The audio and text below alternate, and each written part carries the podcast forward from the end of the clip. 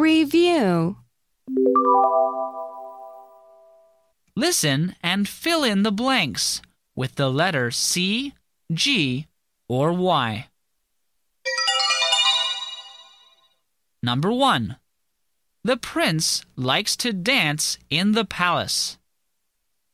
Number 2. Randy and Sally are silly and funny when they are happy. Number 3.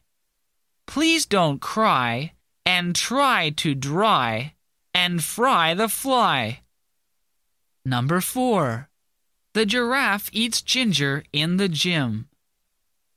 Number 5. I'll not give Polly a penny for the lily. Number 6.